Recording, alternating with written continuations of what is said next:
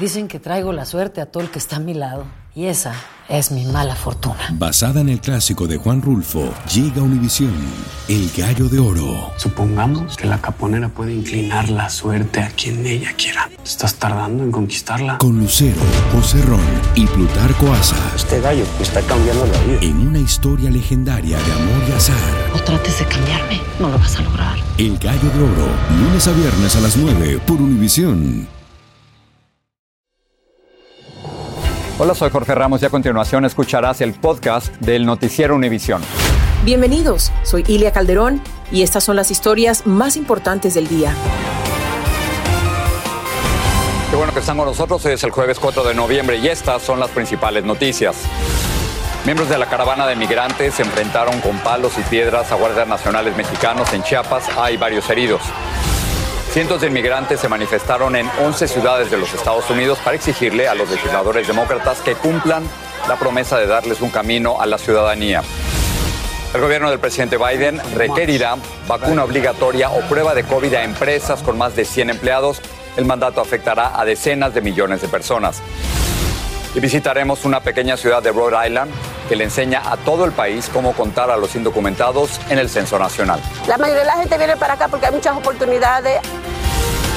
Este es Noticiero Univisión con Jorge Ramos e Ilia Calderón. Buenas tardes. Hoy se desbordó la frustración de los migrantes que marchan, Jorge, en una caravana y de los agentes mexicanos encargados de frenarles el paso. Esto es lo que pasó. Ambos bandos se enfrentaron en una batalla campal con un saldo de varios heridos, incluyendo a cinco guardias nacionales. El detonante fue el aparente intento de arrestar a algunos de los caminantes en una carretera de Chiapas. Francisco Cobos nos dice cuál fue el desenlace de esta confrontación. Adelante. Los disturbios se desataron cuando los migrantes se resistieron a que los arrestaran agentes de inmigración y la Guardia Nacional Mexicana en la retaguardia de la caravana migrante. Los policías con equipos antimotines se acercaron a la caravana, pero los migrantes se organizaron y opusieron resistencia armados con palos y piedras. Mujeres. Entonces, ¿por mujeres? La revuelta se prolongó por algunos minutos. Los agentes emprendieron la retirada al verse superados por los migrantes. Vimos que al menos tres policías quedaron tirados semi-inconscientes en el pavimento. Una vez que los militares y los miembros de la Guardia Nacional se retiraron, algunos de los elementos quedaron heridos y fueron auxiliados por los mismos migrantes. Esta mujer policía no podía moverse al igual que este otro miembro de la Guardia Nacional, a quien llevaron los mismos migrantes a la orilla de la autopista, hasta que varios policías regresaron y se los llevaron deprisa a bordo de esta camioneta del Instituto Nacional de Migración. Súbete, súbete. Los migrantes denunciaron que desde hace tres días el asedio de la Policía Federal Mexicana ha aumentado en contra de la caravana. Ellos lo que están buscando es que desintegrarlos para que directamente la caravana eh, se desorganice y no pueda llegar al destino que queremos llegar. Esta misma semana, dos migrantes murieron cuando guardias nacionales abrieron fuego contra la camioneta donde viajaban, cuando no se detuvieron. La caravana continuó su marcha y millas más adelante se toparon de nuevo con un retén de agentes de migración, pero estos se retiraron al ver que el contingente se acercaba. Nosotros vamos a seguir, prácticamente la gente viene muy unida, venimos con coraje. La caravana había salido de Pijijiapan al amanecer y su destino final era el poblado de Buenos Aires. A esta hora los migrantes se encuentran descansando, pero la caravana sigue su marcha en medio de una tensa calma. Como podemos ver, no se han registrado incidentes durante esta tarde. Es lo que está ocurriendo hasta el momento, por lo pronto regreso con ustedes al estudio. Muchas gracias, lo vamos a tomar y vamos a seguir porque para prevenir que entren migrantes que están viajando en esa caravana, el gobierno del estado de Texas está instalando contenedores en la frontera con México. El gobernador Greg Abbott dice que estos contenedores van a servir una especie de barrera de contención, así que vamos a pasar en directo con Pedro Rojas en Eagle Pass para que nos lo muestre. Pedro, a ver, ¿qué ves? Así es, así es, Jorge. Este, son decenas y decenas de contenedores de carga. El gobierno lo llama una cortina de acero y además ha instalado hombis de la Guardia Nacional. Pero esto no es todo, se está haciendo un despliegue y vamos a pasar a los videos que hemos captado durante el día de hoy en nuestra visita a Eagle Pass de decenas de guardias nacional movilizándose en vehículos a este lugar y como podemos observar, ya los soldados han llegado a este lugar. Nos han dicho que no están en este lugar, sino que están desplegados al este y al oeste de los puentes internacionales de Eagle Pass durante todo el del día. Además, tenemos imágenes aéreas de cómo se ven estos contenedores a las orillas del Río Grande, en el lado de Eagle Pass. Como ustedes pueden observar, hay decenas de contenedores que han sido instalados en este lugar. Pero todo esto ocurre, Jorge, mientras decenas de inmigrantes siguen ingresando. Esta mañana incluso captamos cómo eran transportados en camionetas de la Guardia de la Patrulla Fronteriza específicamente, cómo estos inmigrantes siguen cruzando a pesar de todo este despliegue oficial del estado de Texas. Los inmigrantes siguen llegando a este lugar y la patrulla fronteriza se ve forzada a transportarlos en camionetas porque no cuenta con unidades grandes en este lugar. Nosotros hablamos con el alcalde de esta ciudad y con un residente y le preguntamos cuál es el temor y él nos dijo que básicamente le preocupa que aquí ocurra lo que pasó hace un poco más de un mes en Del Río, Texas. Escuchemos. Nosotros lo que queremos hacer es estar preparados. Ahorita estamos viendo, este, monitorando, ¿verdad? Gente que está este, en México, este, para estar preparados para que no pase una situación así aquí, aquí en Eagle Pass. No estamos igual ya con tanto. Porque muchos lo hacen por necesidad, otros por maldad. Y porque pues hay de todo. Y justamente mientras eso ocurre, quiero mostrar a nuestra audiencia cómo están los vehículos de la Guardia Nacional estacionados en este lugar. Muchos de estos soldados están desplegados de nuevo en áreas más alejadas, al este y al oeste de este centro, donde siguen estos contenedores de carga. Y además hemos notado que en los últimos minutos incluso hay grupos de personas del lado mexicano tratando de ingresar. Lo hicieron hace unos cuantos instantes, pero no lo lograron porque está muy frío y además el río está muy profundo a esta hora, Jorge. Regreso contigo, Elia. Muchas gracias, Pedro. Increíble esa imagen, un muro hecho con contenedores. Continuamos con el tema de inmigración. Activistas y también inmigrantes regresaron a las calles hoy para reclamar la legalización de millones de indocumentados. En sus protestas recordaron las promesas de candidatos demócratas de luchar por una reforma que beneficie a los Dreamers, a personas con TPS y a trabajadores del campo. Blanca Rosa Vilches habló con los manifestantes en Nueva York. Marcharon por las calles de 11 ciudades del país. En el segundo de un total de 11 días. Le vamos a presentar una carta que ya muchos de ustedes nos firmaron. Entregaron una carta de reclamo en la oficina del senador demócrata Chuck Schumer sin ninguna respuesta, recordándole las promesas de su partido de legalizarlos. ¡Schumer! ¡Escucha! Tomaron las calles de su oficina.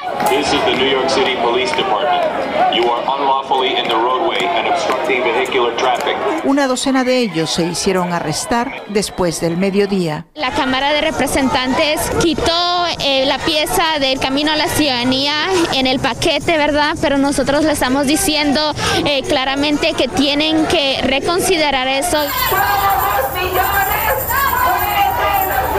también se realizaron estas manifestaciones. Pidiéndole a los senadores que cumplan sus promesas. No queremos que nos engañen con un permiso que no nos va a llevar a nada, porque tenemos, al aceptar un permiso, corremos el riesgo de que otra administración venga y nos quite ese permiso. Y yo creo que lo justo es el camino a la ciudadanía. Vivimos con miedo. Julia es ecuatoriana y tiene 20 años viviendo como indocumentada. Ver a mi papá, eso fuera mi mejor anhelo un anhelo que los impulsa a salir a las calles en búsqueda de soluciones permanentes. Los próximos días serán vitales y por eso hay que salir a las calles, no solamente en Nueva York, sino a través de 11 ciudades del país. En Nueva York, Blanca Rosa Vilches, Univision. Es que no quieren más promesas. Por otro lado, el presidente Biden negó que su gobierno pagaría hasta 450 mil dólares a cada inmigrante que fue separado de su familia en la frontera durante el gobierno de Donald Trump, pero tampoco dio detalles sobre alguna posible compensación a familias que fueron separadas de sus hijos y que presentaron demandas en contra del gobierno. Vilma Tarazona tiene más de esta disputa legal. La Casa Blanca dijo hoy que the president is perfectly comfortable with the Department of Justice settling with the individuals and families who are currently in litigation with the US government. El presidente está perfectamente cómodo con que el Departamento de Justicia haga un acuerdo con las familias que fueron separadas en la frontera y que están actualmente en litigio con el gobierno de Estados Unidos, pero que no es cierto que se pagarán 450 mil dólares por miembro de cada familia afectada. Esto un día después de que el presidente respondió así cuando le preguntaron sobre el pago a las familias afectadas. So this is a garbage report. Yeah. Okay. So $450,000 per person. Is that what you're saying? that was separated from a family member at the border under, under the last administration. That's not going to happen. La Unión Americana para las Libertades Civiles, ACLU, que representa a varias de esas familias, respondió. El presidente Biden seguramente no fue informado completamente sobre las acciones de su Departamento de Justicia que ha deliberado cuidadosamente y considerado los delitos cometidos contra miles de familias separadas. A su vez, el senador republicano Lindsey Graham dijo, President Biden said that was garbage. Now, they went about 10 days and never denied the report until after Virginia. So I don't believe that. I believe, I don't believe that it was garbage. Ricardo forma parte de esas familias que demandaron al gobierno. A él lo separaron de su hija Luna de tres años de edad durante 288 días en 2017. Yo cuando la vi, yo sentí que mi corazón se iba a detener, pues fueron nueve meses de que ella estuvo allá detenida. Y en 2018, a esta madre la separaron por meses de su hijo, quien después no la reconoció. Bueno, un grupo de senadores republicanos encabezados por Steve Daines de Montana presentó una medida que bloquearía la entrega de fondos a familias inmigrantes. Por lo menos 25 senadores republicanos han unido, se han unido a Daines en esta propuesta. Ilia. Vilma, gracias. Vamos a regresar a México. La Fiscalía General de Quintana Roo informó que se produjo un enfrentamiento con armas de fuego entre grupos rivales de vendedores de drogas en una playa en Puerto Morelos. Dos personas murieron y un turista sufrió una lesión leve.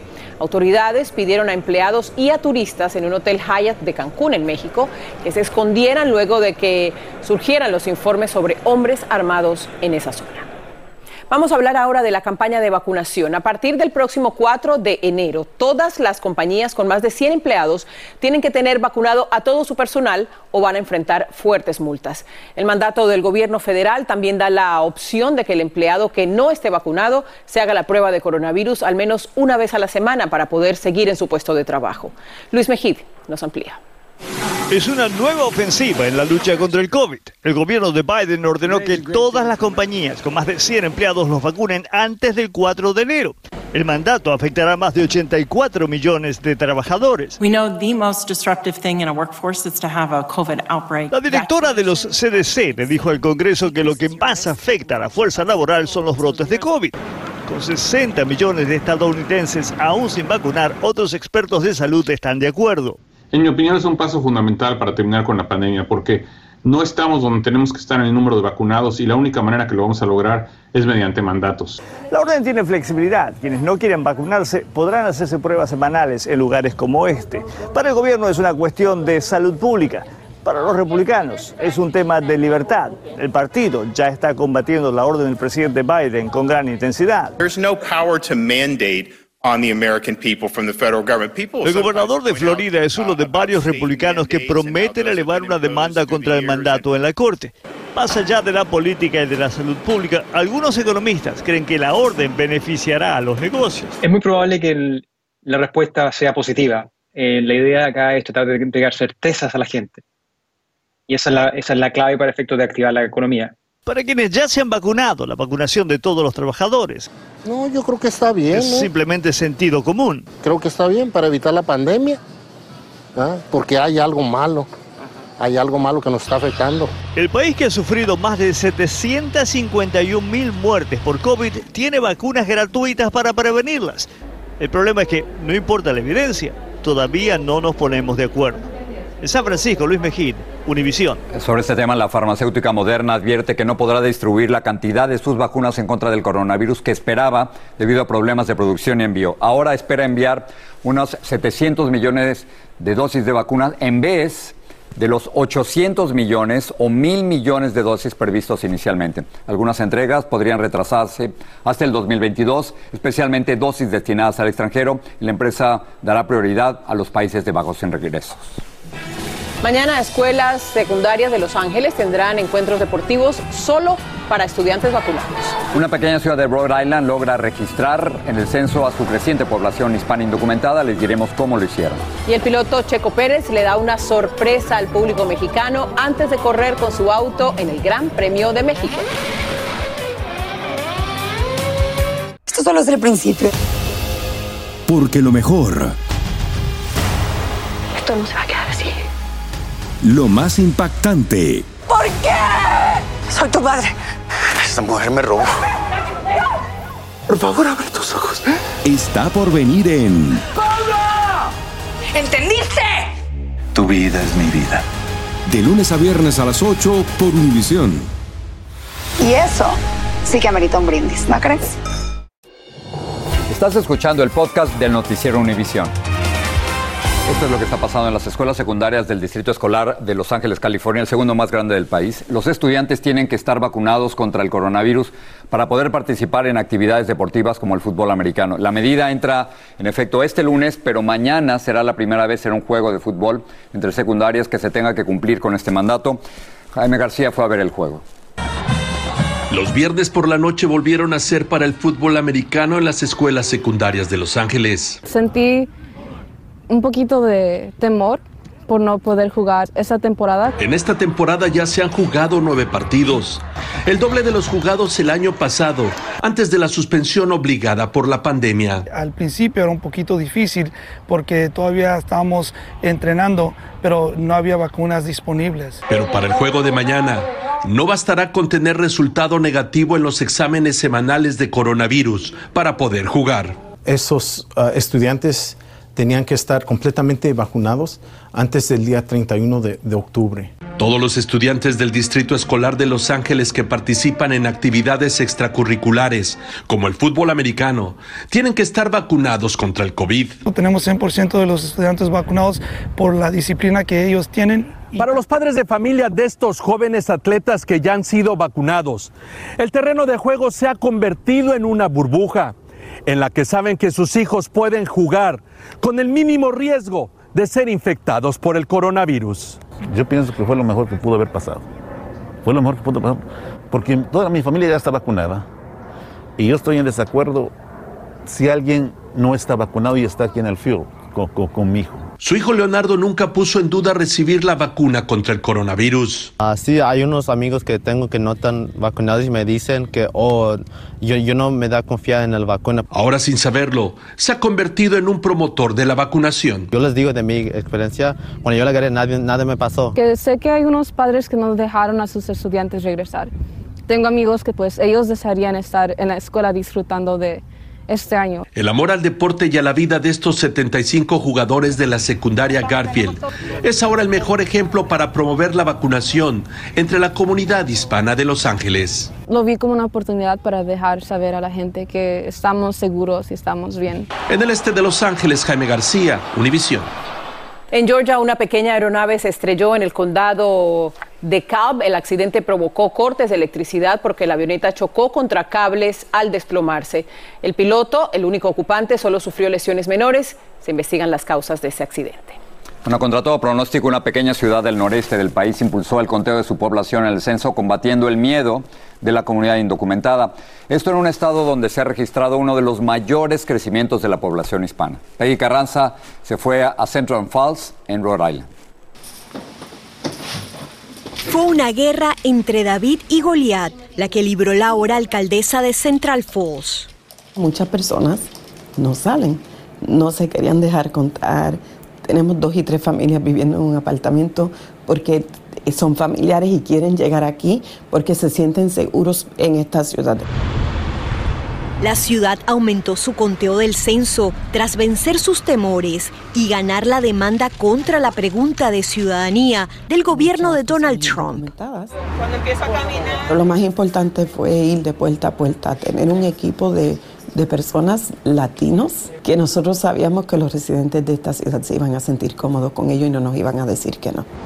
Así, Rhode Island se hizo más hispano, registrando uno de los mayores crecimientos de esta población, con casi 40%, según el censo. Nosotros le empacamos el producto al cliente acá. Lo que para Javier Brown, dueño de un centro de procesamiento de pedidos, ha sido crítico para la economía. Era uno de los municipios o ciudades más pobres de la región y hoy en día se ha convertido en una ciudad pujante, mucha gente quiere invertir en esa ciudad. Central Falls tiene cerca de 20 mil habitantes en un área de un poco más de una milla cuadrada. Aquí viven colombianos, centroamericanos, dominicanos y puertorriqueños. Por eso su lema es diversidad que inspira. Y que se contagia, como nos dijo la trabajadora Celsa del Pozo. La mayoría de la gente viene para acá porque hay muchas oportunidades, aquí están las mejores universidades, muchas personas vienen a estudiar para acá, la paz, la tranquilidad. También habría una importante red de trabajos. En Central Falls, Rhode Island, Peggy Carranza, Univision. Por cierto, por primera vez en la historia de los Estados Unidos, un hispano dirigirá la Oficina Nacional del Censo. Se llama Robert Santos, es un México-americano de San Antonio, Texas, y su especialidad son las estadísticas. El Senado lo confirmó con 50 votos demócratas y 8 votos republicanos. Un juez despidió a un miembro del jurado en el caso de Kyle Rittenhouse por hacer una broma. A Rittenhouse se le juzga por matar a tiros a dos hombres durante las protestas contra la brutalidad policial en Kenosha, Wisconsin. El miembro del jurado es un hombre blanco, jubilado, quien bromeó sobre el caso de Jacob Blake, el afroamericano al que la policía le disparó por la espalda, dejándolo paralizado. Esta noche la edición nocturna comenzó a regir en Los Ángeles, California, el mandato que requiere que los bares, clubes nocturnos y discotecas exijan que sus clientes y trabajadores demuestren un certificado de vacunación para estar en espacios interiores. Y el laboratorio Merck obtuvo el primer permiso, y esto ocurre en el Reino Unido, para el uso de su píldora para tratar el COVID-19. El medicamento se recetaría a personas que padecen síntomas de ligeros a moderados. Bueno, al regresar de la pausa les contamos qué hizo el piloto mexicano Checo Pérez antes de participar con su auto en el Gran Premio de México.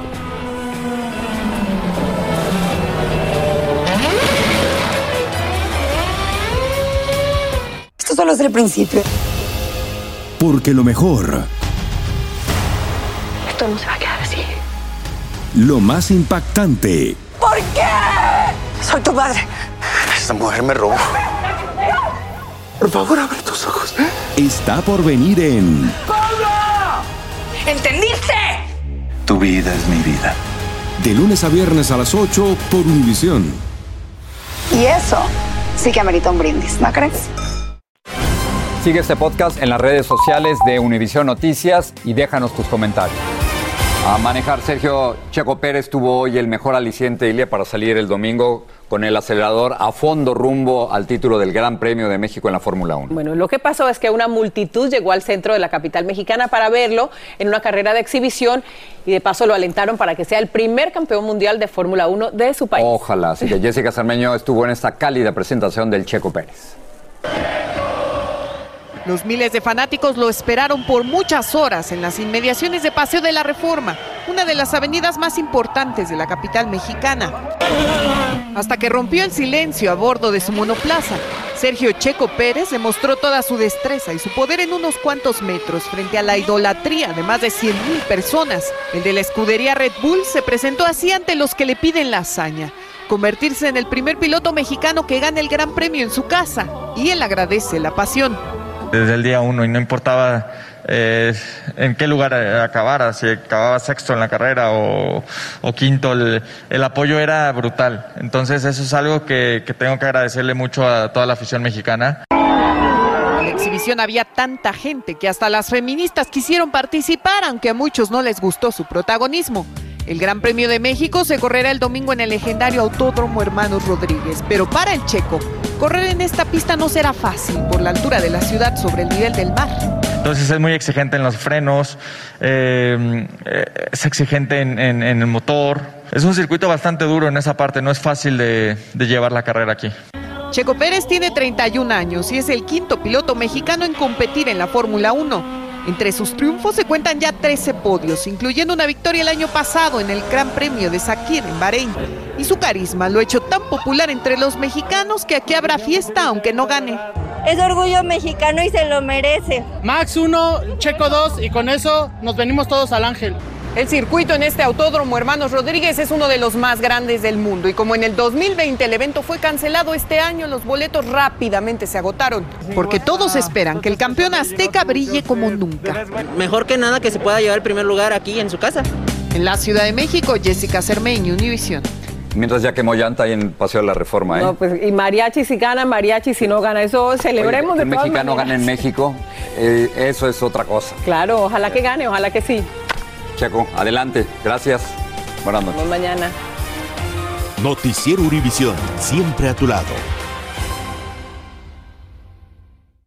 Dicen que traigo la suerte a todo el que está a mi lado. Y esa es mi mala fortuna. Basada en el clásico de Juan Rulfo, llega Univisión, El Gallo de Oro. Supongamos que la caponera puede inclinar la suerte a quien ella quiera. Estás tardando en conquistarla. Con Lucero, José Ron y Plutarco Asa. Este gallo está cambiando la vida. En una historia legendaria de amor y azar.